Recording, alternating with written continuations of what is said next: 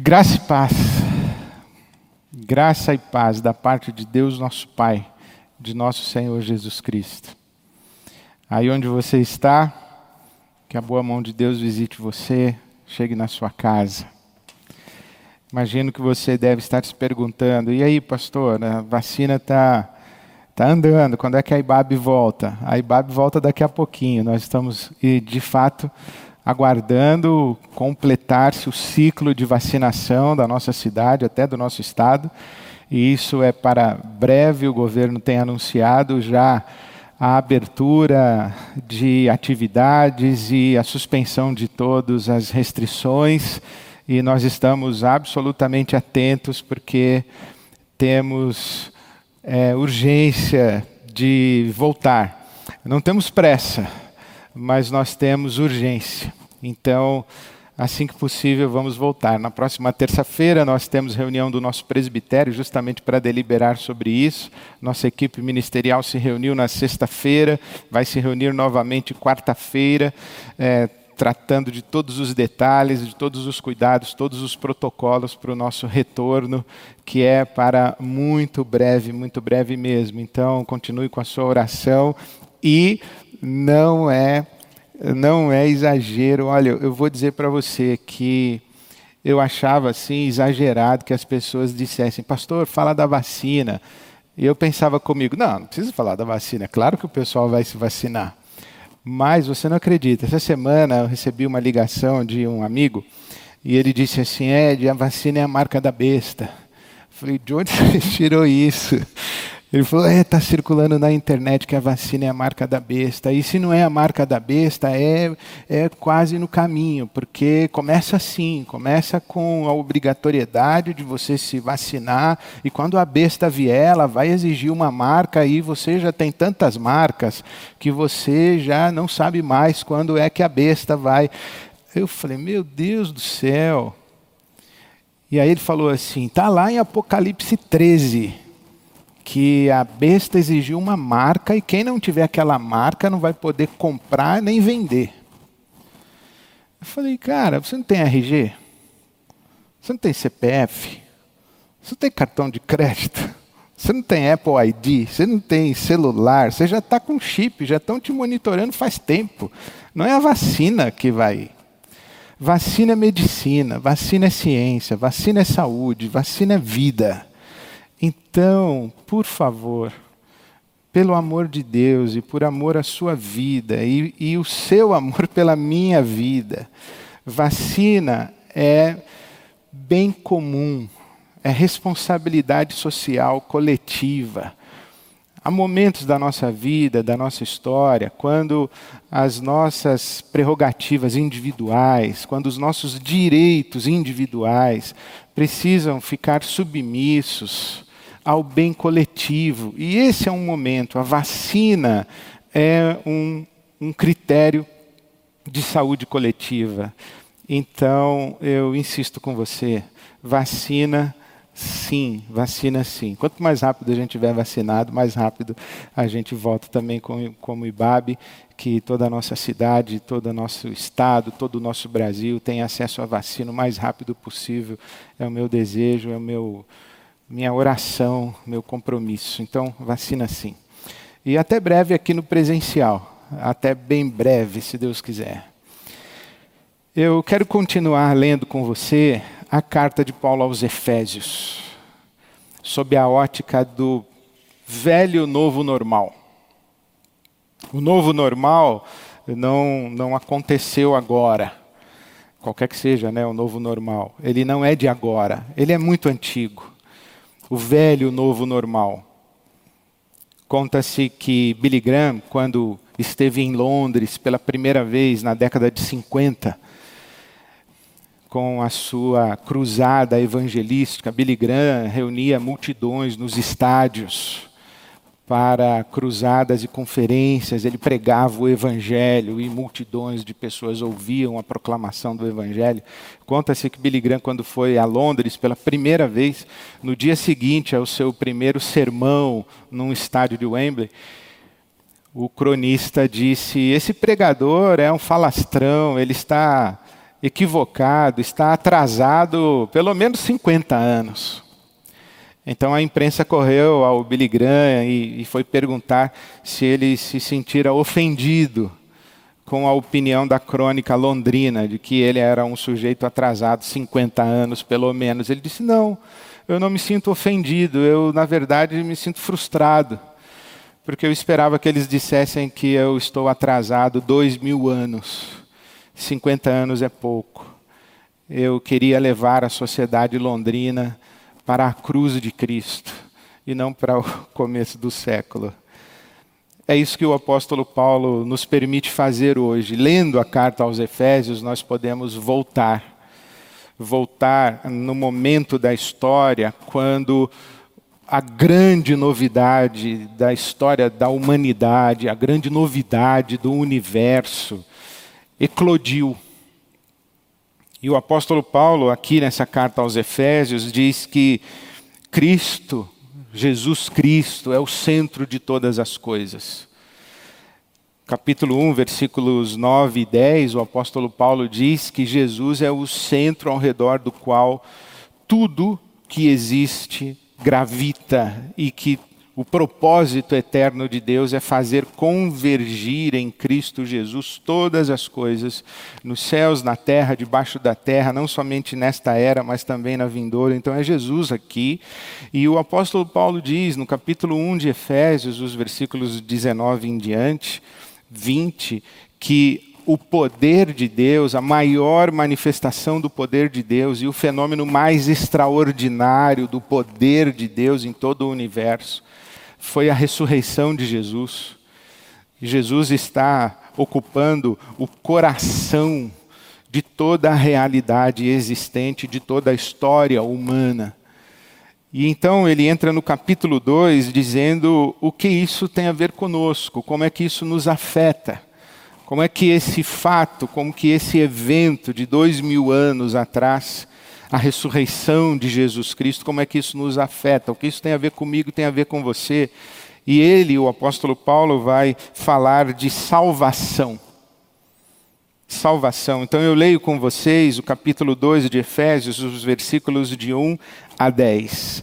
Diz assim a palavra de Deus: Vocês estavam mortos em suas transgressões e pecados nos quais costumavam viver quando seguiam a presente ordem deste mundo, o príncipe do poder do ar, o espírito que agora está atuando nos que vivem na desobediência. Anteriormente, todos nós também vivíamos entre eles, satisfazendo as vontades da nossa carne, seguindo os desejos e pensamentos, os nossos desejos e pensamentos, ou seguindo os desejos e pensamentos da nossa carne. Como os outros, éramos por natureza merecedores da ira. Todavia, Deus, que é rico em misericórdia, pelo grande amor com que nos amou, nos deu vida com Cristo, quando ainda éramos mortos em transgressões. Pela graça vocês são salvos. Deus nos ressuscitou com Cristo e com Ele nos fez assentar nos lugares celestiais em Cristo Jesus, para mostrar nas eras que hão de vir a incomparável riqueza da Sua graça, demonstrada em Sua bondade para conosco em Cristo Jesus pois vocês são salvos pela graça. Pela graça são salvos, por meio da fé. E isto não vem de vocês, é dom de Deus. Não vem das obras, para que ninguém se glorie, porque somos criação de Deus, realizada em Cristo Jesus, para fazermos boas obras, as quais Deus preparou antes para nós as praticarmos. O apóstolo Paulo começa dizendo que estávamos mortos em nossas transgressões. Quando falamos que Jesus Cristo nos salva, Jesus Cristo é o Salvador, do que nos salva? Nos salva da morte, nos salva da vida acabar. E se a gente falar de nos salva da morte, ele nos salva da vacuidade da vanidade da vida, da futilidade da vida. Ele nos salva da possibilidade de voltarmos ao nada. E isso é um critério muito interessante do Evangelho. Nós fomos trazidos à existência do nada, existir, ser chamado, ex, ser chamado para a existência. E de onde fomos chamados? Onde estávamos antes de virmos a existir? Nós não estávamos. Nós estávamos no nada. O apóstolo Paulo escreve aos Romanos, capítulo 4, versículo 17, dizendo que Deus chama à existência as coisas que não são, como se já fossem. Nós não éramos e viemos a existir. Deus nos deu a existência, nos chamou do nada. O que o apóstolo Paulo está dizendo é que existe uma condição humana que, que volta ao nada volta à nulidade, volta ao vazio, volta à não existência. É isso que ele está chamando de morte. Nós estávamos lá, nesse vazio, nesse nada. É muito interessante que aqui, na maneira como ele vai descrever, ele usa novamente essa expressão no capítulo 4, versículo 17. Nós estávamos longe, vivendo segundo a inutilidade dos nossos pensamentos, e nós estávamos separados da vida de Deus. Essa separação da vida de Deus, nós estávamos num vazio. Nós estávamos num vazio existencial. Nós estávamos na morte existencial, na vanidade, na futilidade. Isto é interessante que essa morte não é a não existência mas é um jeito de existir que não chama vida, chama morte. E ele descreve o jeito de existir a partir aí do versículo 2, nos quais costumávamos viver, quando seguíamos a presente ordem deste mundo, quando seguíamos o príncipe do poder do ar, o espírito que está atuando nos que vivem na desobediência, e quando nós vivíamos satisfazendo as vontades da nossa carne, segundo os nossos desejos e pensamentos, ou os desejos e pensamentos da carne.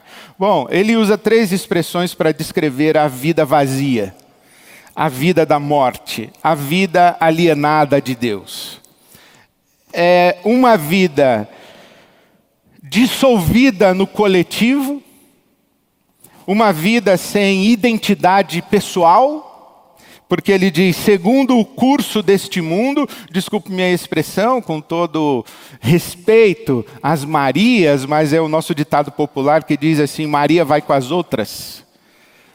Maria vai com as outras, ou a gente usa hoje pejorativamente uma referência ruim a determinados segmentos sociais, a gente diz assim: é gado, é gado, é manipulado, não tem reflexão própria, não tem discernimento, não tem entendimento, é gado, é manada, vai, vai no meio da multidão.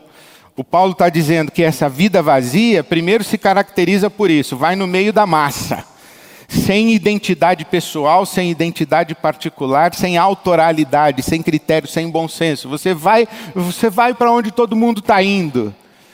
Todo mundo faz, todo mundo vive assim. Isso é uma característica da vida vazia, segundo o apóstolo Paulo. Ele diz que nessa, nessa caminhada da manada, nessa, nessa multidão indo, numa mesma direção, em que todos vão reproduzindo comportamentos, um, um, mimetismo social, existencial, espiritual. Você vai fazendo o que todo mundo faz, você vai vivendo do jeito que todo mundo vive, você vai abraçando modismos, você vai abraçando um espírito de época. O apóstolo Paulo diz que por trás disso, que você pode chamar de zeitgeist, você pode chamar de espírito de época, você pode chamar de cultura. Você pode chamar de moda, você pode chamar de tendência, você pode chamar do que você quiser. O apóstolo Paulo diz que por trás disso existe o príncipe do poder do ar, que opera nos filhos da desobediência. Tem uma energia maligna, tem uma energia malévola, tem uma maldade. Por isso que Jesus nos ensinou a orar, não é? livra-nos do mal, livra-nos do maligno. E Jesus mesmo ora por nós, dizendo: Não peço que os tires do mundo, mas que os livres do maligno. Então existe um maligno, existe uma inteligência espiritual anti-Deus, uma, uma inteligência espiritual contrária ao caráter, à vontade de Deus, que atua nessa, nessa coletividade anestesiada. Você diz assim, Ed, você está falando do diabo? É, eu não, a Bíblia está falando do diabo. Na verdade, a Bíblia não está falando do diabo, a, a Bíblia está falando dos diabos, dos, dos seres espirituais da maldade, dos espíritos malignos, dos espíritos maus. O apóstolo Paulo vai falar deles novamente no capítulo 6, os versículos de 10 em diante, que a nossa luta não é contra carne e sangue, mas contra principados e potestades, contra as hostes espirituais da maldade que atuam nas regiões celestiais. Mas Toda essa atuação se reflete aqui no palco da história. Aquilo que você chama de fenômeno cultural, aquilo que você chama de estrutura social, na verdade tem energia maligna por trás. É isso que o Paulo está dizendo aqui. Por exemplo, quando a Bíblia fala para você, não ame o mundo. 1 de João, capítulo 2, versículo 15. Não ame o mundo, nem o que no mundo há. Esse mundo é isso aqui esse sistema coletivo, esse, essa organização coletiva de existência, é mundo. Quando Paulo escreve aos Romanos, no capítulo 12, não se deixe moldar pelo mundo, não se deixe, é, não, não permita que o mundo deforma a você, porque o mundo deforma. Não permite, não permita, não não permita que o mundo estabeleça a sua forma de existência. Não vos conformeis a este mundo, diz o apóstolo Paulo em Romanos 12. É disso aqui que ele está falando. Por quê? Porque por trás dessa estrutura existe uma mente maldosa, uma mente, uma inteligência maligna. Deus, anti-reino de Deus, anti-vontade de Deus, oposta ao caráter de Deus. E a maneira como essa mente maligna manipula a estrutura coletiva é dizendo a cada um que a sua vontade, a sua opinião, o seu pensamento, a sua ideia, o seu desejo é legítimo e deve ser satisfeito. Eu aprendi desde a minha juventude que a maneira como o mal me manipula não é me jogando contra Deus, é me absolutizando.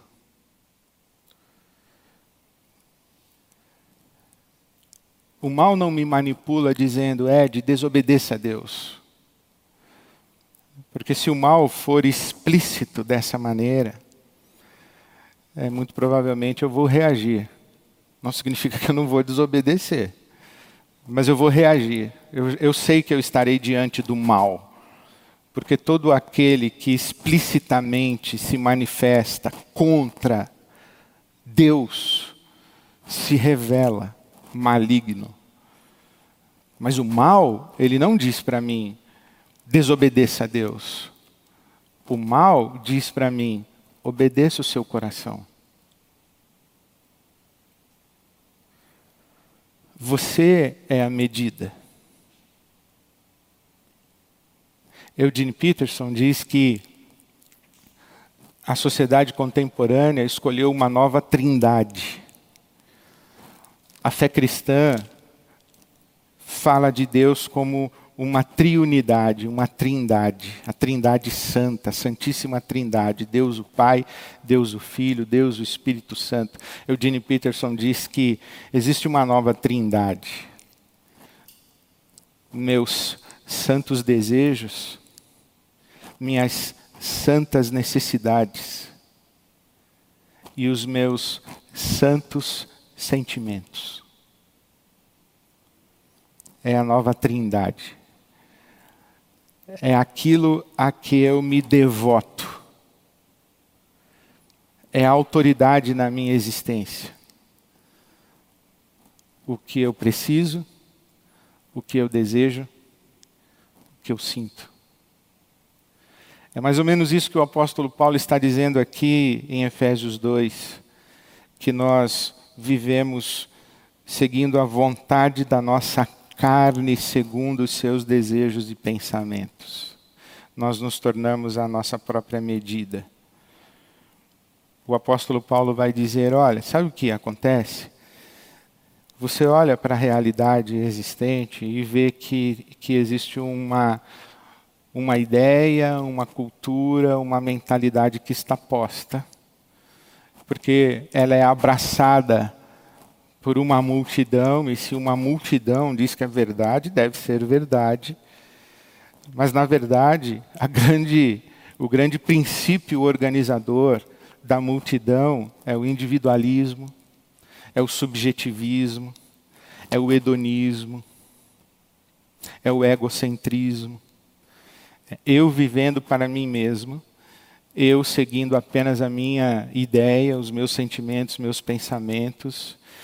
E o apóstolo Paulo está dizendo que quando tudo isso acontece, esse sistema social coletivo de indivíduos absolutizados, é isso que é uma sociedade demonizada, satanizada diabolizada, endemoniada, que estabelece o caos, que estabelece a competição, que estabelece a hostilidade, que estabelece a violência, que estabelece a segregação, que estabelece a desigualdade, que estabelece a, a estratificação.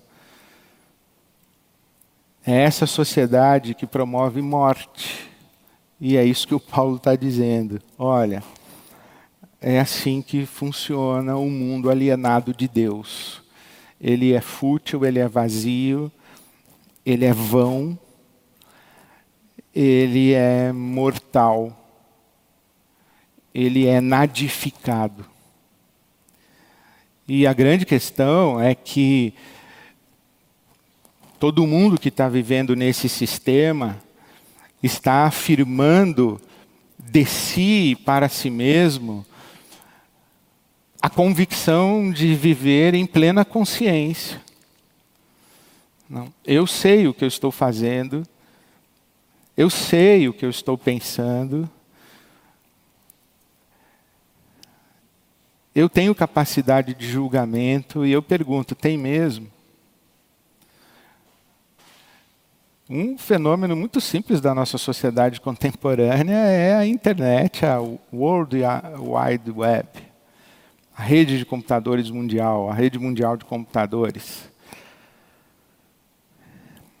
Esse, esse mundo virtual que propaga ideias, informações, notícias, opiniões disfarçadas de fatos, mentiras explícitas, subvertendo verdades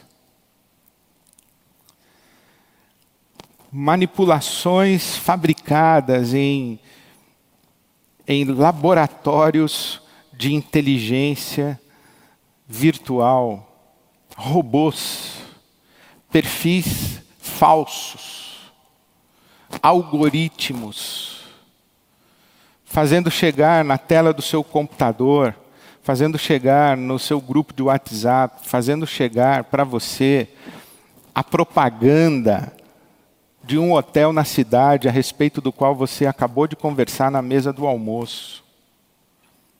Aí você abre o seu computador, tem lá uma propaganda do hotel. Você estava conversando com a sua esposa sobre seu desejo de conhecer Portugal, ir para Lisboa.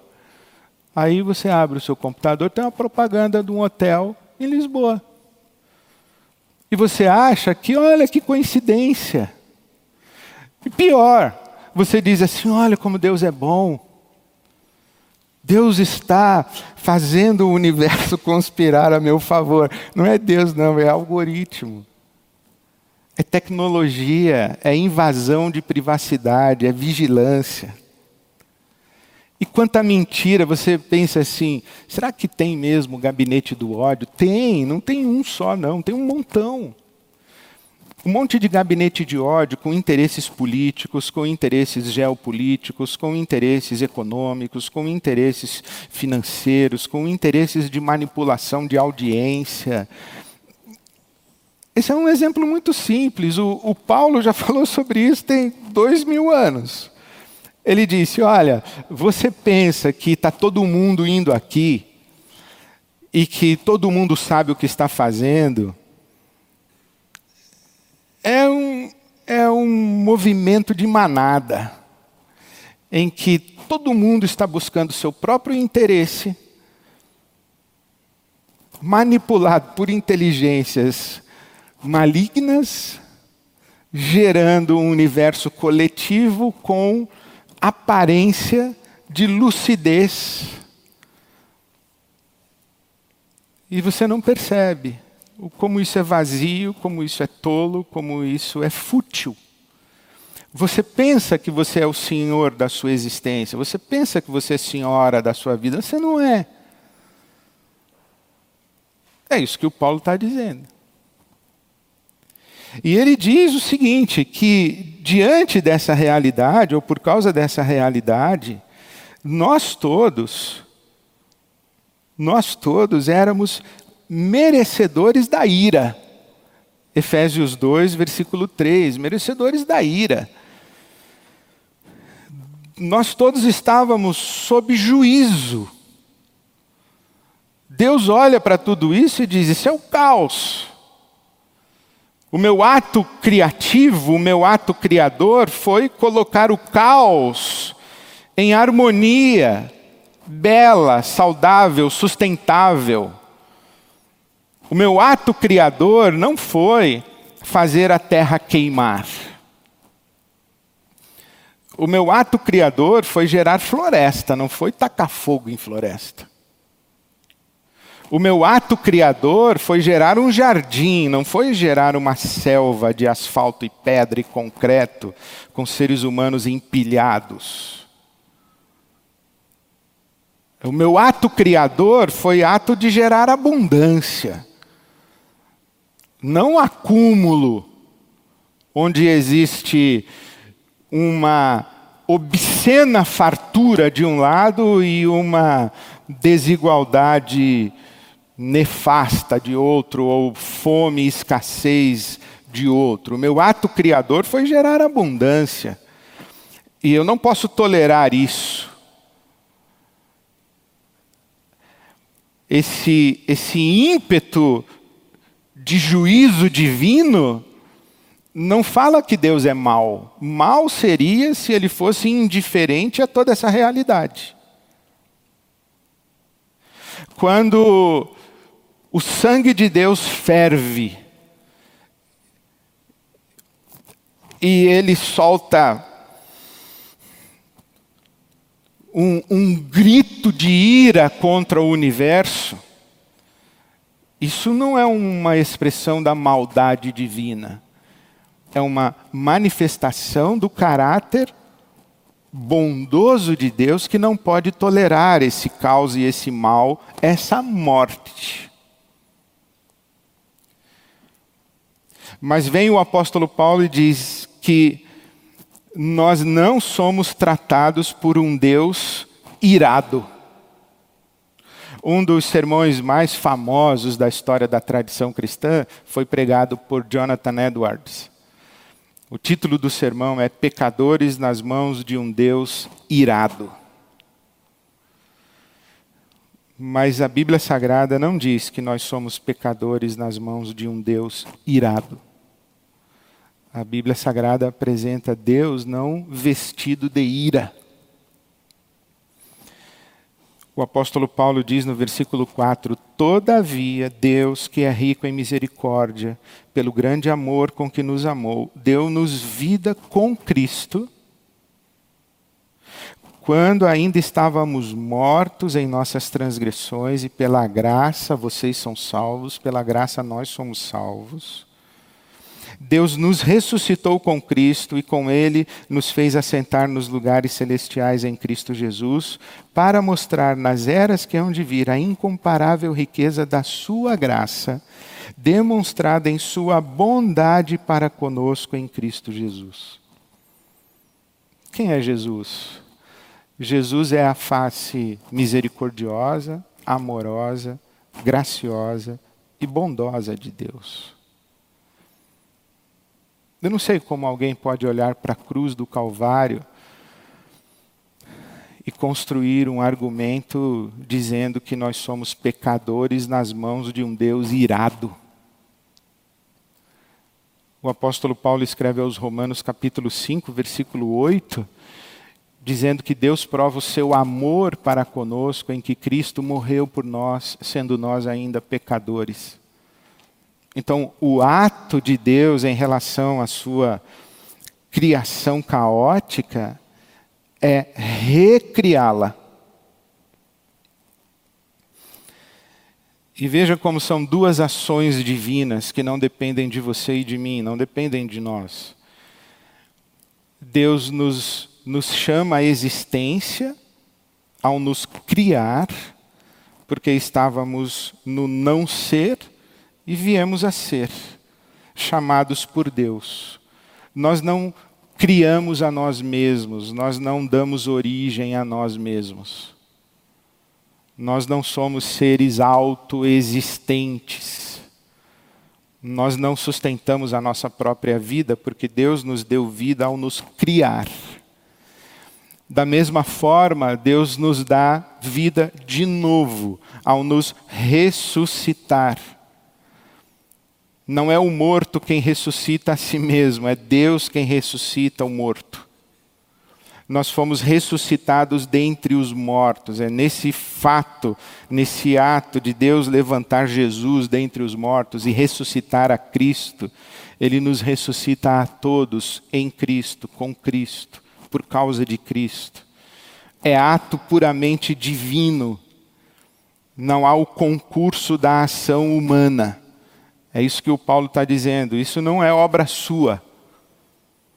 Quando a Bíblia diz que pela graça sois salvos por meio da fé, não vem das obras, não é que ele está dizendo que você não vai ser salvo se, porque você vai dar oferta na creche, porque você distribui sopa na madrugada fria de São Paulo, você distribui cobertor e agasalho para a população fria de São Paulo. Você deve distribuir cobertor e agasalho na madrugada fria de São Paulo e sopa quente na madrugada fria de São Paulo, mas não é dessa obra que o Paulo está falando. O que ele está dizendo é que vir à existência não é obra humana e que vir da morte para a vida não é obra humana. Isso é obra divina. Ele nos recria para nos colocar no seu mundo para sim vivermos em boas obras, vivermos em alinhamento àquilo que Ele, Deus, faz, a maneira como Ele, Deus, existe ou Ele é, a maneira como Ele, Deus, planejou que fôssemos e existíssemos. E o Paulo já disse isso no capítulo 1, versículo 4. Deus nos escolheu nele, Cristo, antes da fundação ou da criação do mundo, para sermos santos e repreensíveis em Sua presença. Isso que é boas obras do versículo 10, porque somos criação de Deus realizada em Cristo Jesus para fazermos boas obras, as quais Deus preparou antes para que nós as praticássemos. Olha, veja o versículo 4 do capítulo 1. Deus, antes da criação do mundo, nos predestinou, nos elegeu, nos escolheu, nos colocou em Cristo para vivermos à luz do seu caráter, em harmonia com o seu caráter, que é amoroso, gracioso, misericordioso, bondoso. Deus não é ira, não é ódio, Deus não é hostilidade, não é manipulação, competição, não é condenação, não é mentira, não é falsidade. Deus é bondade, Deus é comunhão, Deus é unidade, Deus é fraternidade. Deus é vida, não é morte. E é para isso que ele nos chama em Cristo Jesus. Quando eu leio Efésios 2, de 1 a 10, eu penso, sim, eu posso ler Efésios 2, de 1 a 10, aplicando individual e particularmente.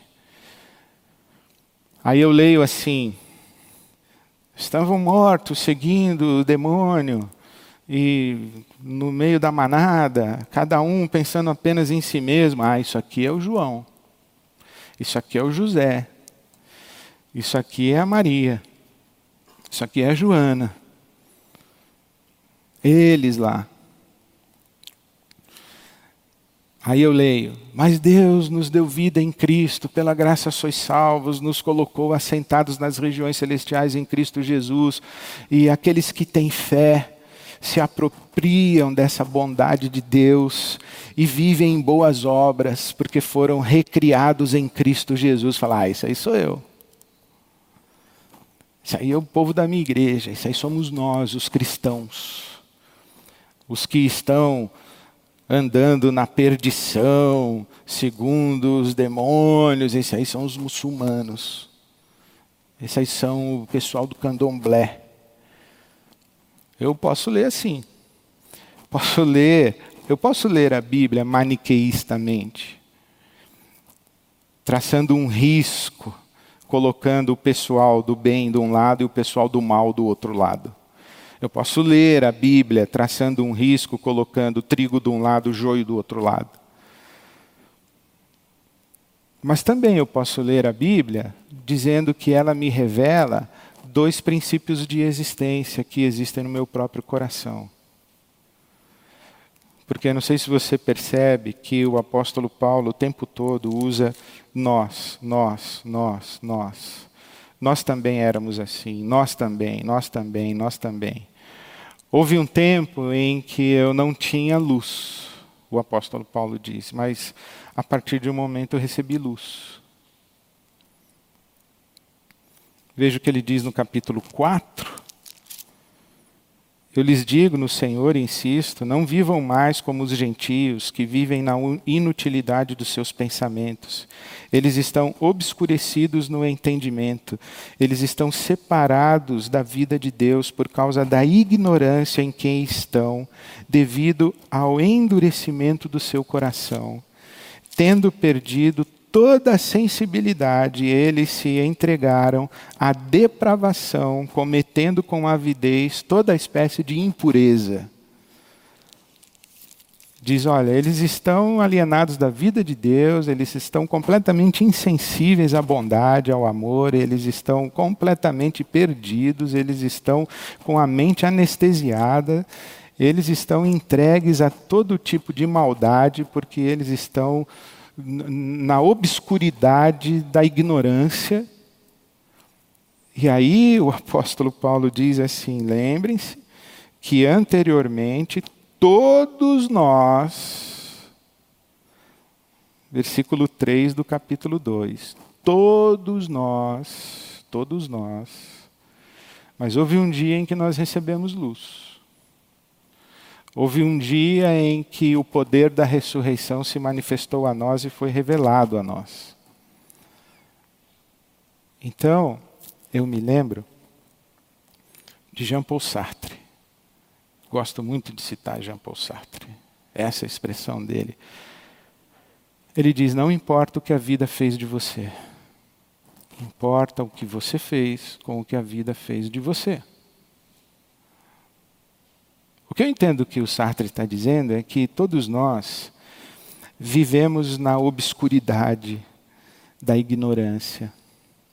Nós vivemos na alienação da nossa própria consciência. Nós, nós vamos vivendo. Nós vamos vivendo num, num fluxo automático, mimético, reproduzindo o padrão da nossa família, reproduzindo a expectativa dos nossos pais, reproduzindo o comportamento do nosso ambiente cultural, religioso, social. A gente vai, vai sendo. O Sartre diz: não importa, isso não importa. O importa é que tem um momento em que você acorda e você olha para aquilo que você é e você assume o controle da sua vida. Não importa o que a vida fez de você, mas o que você fez com o que a vida fez de você. Eu diria que o Evangelho corrige o Sartre, evidentemente. O Evangelho, usando o Evangelho, eu diria: olha, não importa o que a vida fez de você. Importa o que você fez com o que Deus fez por você em Cristo Jesus. Importa como você responde ao advento Cristo na sua existência. E aquilo que Cristo faz por você é tirar você do, do coletivo alienado, obscuro, ignorante, fútil, vazio, onde existe a ilusão de protagonismo, de existência, porque você pensa que é, mas não é, você é uma cópia do que todo mundo é. Jesus tira você daqui, ressuscita você dentre os mortos e dá você a oportunidade de um caminho de vida. E essa é a experiência da fé. Descobrir-se em Cristo. O apóstolo Paulo escreve em, aos Coríntios, o capítulo 15, o versículo 10, pela graça de Deus eu sou o que sou. Ele não diz a minha cultura me fez, a minha herança genética me fez, o padrão da minha sociedade me fez, a minha nacionalidade me fez, a minha origem étnica me fez. Ah, eu sou de Áries, eu sou assim mesmo. Eu sou de Capricórnio, sou assim mesmo. Não foi o zodíaco que me fez. O apóstolo Paulo diz: pela graça de Deus eu sou o que sou. Há um momento quando a revelação do Cristo ressurreto alcança a minha consciência, ilumina a minha consciência. E aí sim eu tenho a experiência de viver uma vida autêntica. O C.S. Lewis, e eu termino com ele, ele diz assim: que nós que estamos em Cristo não somos uma massa uniforme de iguais porque a revelação do Cristo em nós é como sal numa refeição. Quando você come uma refeição bem salgada, onde o sal está na medida, você não sente gosto de sal porque o sal existe para realçar o sabor de cada um dos elementos, dos ingredientes, dos alimentos que compõem a sua refeição.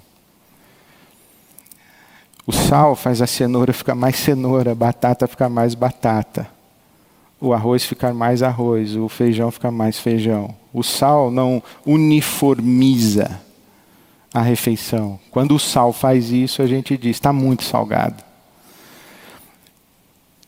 Quem tem a, a intenção de tornar tudo com o mesmo gosto, pensando do mesmo jeito, sendo a mesma coisa, padronizado, uniformizado, mimetizado, é o espírito das potestades do ar.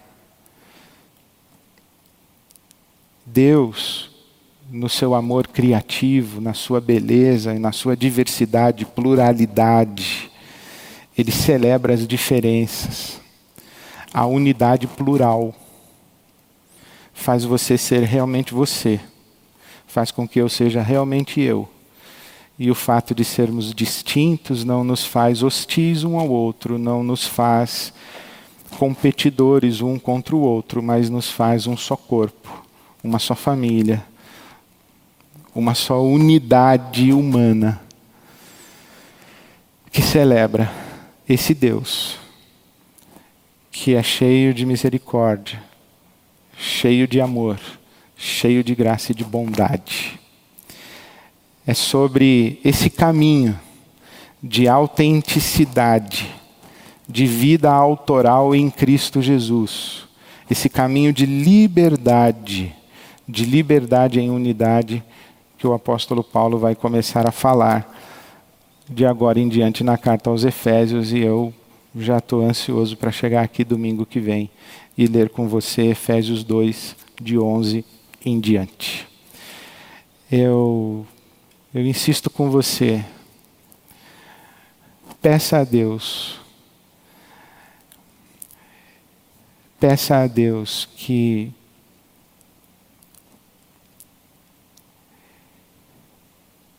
que Cristo viva em você de tal maneira a fazer de você aquilo que Deus planejou desde antes da criação do mundo que você fosse, quando pronunciou o seu nome na eternidade. Peça a Deus que ilumine o seu entendimento, ilumine os olhos do seu coração. Foi essa oração que o Paulo fez em 15 a 23, 1, 15 a 23. Que Deus ilumine, ilumine você, para que você não seja massa de manobra, manipulação, uma cópia mal feita de um coletivo alienado de Deus, mas que você seja o que Deus planejou que você fosse em Cristo Jesus. Abrace essa vida que Cristo dá a você. Abrace isso, isso se chama fé. Para que você viva uma vida bonita, bela e que não seja vazia, não seja fútil, não seja inútil, mas que seja plena de significado, de realização, de beleza, com a sua com a sua identidade em Cristo Jesus. Que o Senhor Deus, nosso Pai, assim abençoe você. Amém.